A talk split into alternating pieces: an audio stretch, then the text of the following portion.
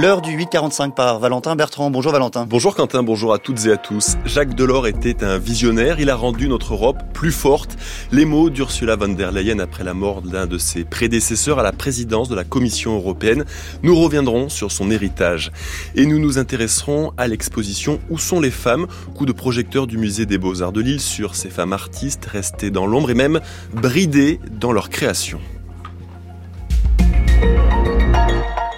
C'était l'une des figures de la construction européenne. Jacques Delors est mort hier à 98 ans. Il avait été de 1985 à 1995 président de la Commission européenne.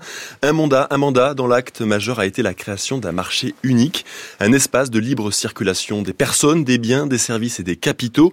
C'est aujourd'hui l'un des socles de l'UE, une réalisation aussi critiquée pour avoir notamment facilité les délocalisations au sein de l'Union et donc mis les modèles sociaux en concurrence. Delors mesurait ce risque dès le début. L'une de ses phrases fétiches était On ne tombe pas amoureux d'un grand marché, rappelle Sylvie Matelli, la directrice de l'Institut Jacques Delors.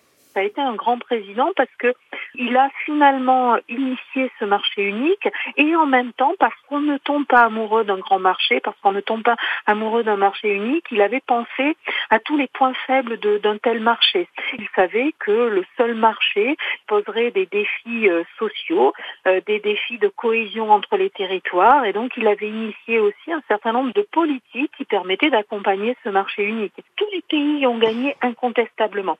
La question ensuite, c'est est-ce que tous les citoyens de tous ces pays ont gagné. Et c'est là peut-être que l'on trouve les limites, mais qui ne sont pas tant des limites en tant que telles du marché unique, mais plutôt des limites d'un marché unique qui n'a pas totalement abouti. Et d'un marché unique qui n'a pas été complètement accompagné euh, par les mesures et les politiques sociales, les politiques de cohésion des territoires, comme le prévoyait euh, Jacques Delors, parce que bah, ce marché unique, il entre en vigueur en 1992.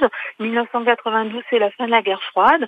C'est ce qu'on a appelé euh, la fin de l'histoire, l'idée que, au fond, la démocratie capitaliste est euh, l'alpha et l'oméga de la prospérité, c'est la théorie du ruissellement, tout ce qu'on a connu par la suite, et qui fait qu'au fond, on s'est dit, bah, est-ce que le social, est-ce que tous ces accompagnements qui avaient été prévus dans l'intégration du marché euh, étaient aussi nécessaires que cela, et on a probablement trop laissé la voie au marché en tant que tel.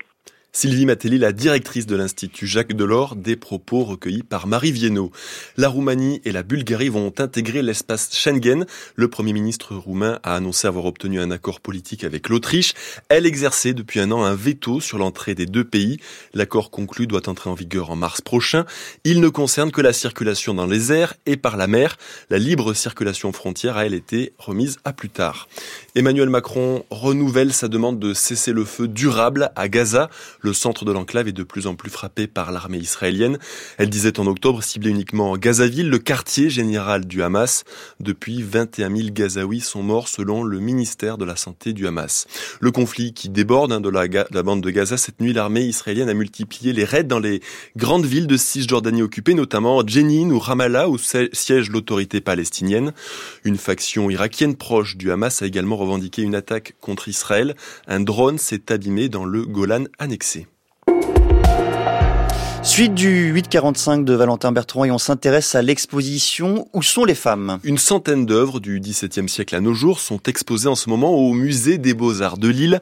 Toutes sont nées sous le crayon, le pinceau ou le burin d'une femme.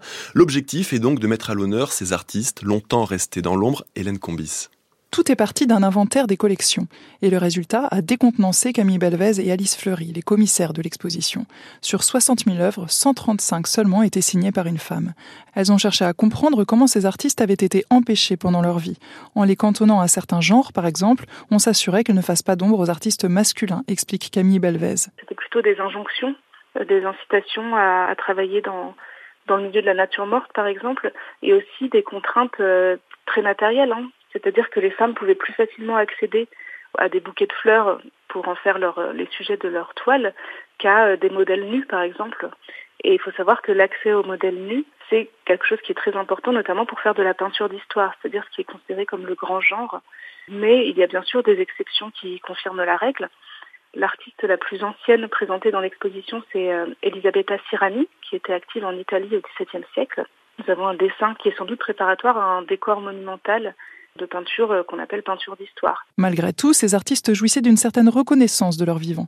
C'est a posteriori qu'elles ont été effacées, et notamment parce que les femmes étaient privées de l'accès au réseau artistique. C'est l'argument avancé dans un texte fondateur de 1971. Pourquoi n'y a-t-il pas eu de grands artistes femmes? Camille Belvez. Dans ce texte, Linda Nopkin parle du fait que l'histoire de l'art a été écrite à l'aune du canon un petit peu monolithique de l'artiste comme génie isolé et souvent comme génie masculin, blanc, aisé, etc.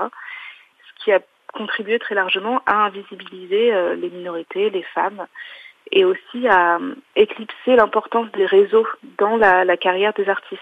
Dans cette importance des réseaux, de la sororité, il y a en effet certaines figures qui ont euh, beaucoup œuvré à affirmer leur place sur le devant de la scène. C'est le cas de Virginie de Montbreton, elle dénonce le fait qu'il y ait quelque chose qui soit considéré comme un art féminin et qui soit souvent dénigré. La quête émancipatrice est toujours nécessaire. Dans l'exposition, une œuvre est particulièrement éloquente, celle de la jeune artiste lituanienne Roma Oskanite. Un autoportrait photographique anonyme et sans visage. Sur le torse, le mot artiste est gravé. Hélène Combis, le temps pour ce jeudi, un ciel gris sur l'essentiel du pays, à l'exception de la Côte d'Azur et de la Picardie. Ce matin, de faibles pluies circulent entre les Charentes, le Berry, la Bourgogne et le Grand Est. Les températures minimales sont trop douces, plus 6 degrés en moyenne par rapport au normal de saison.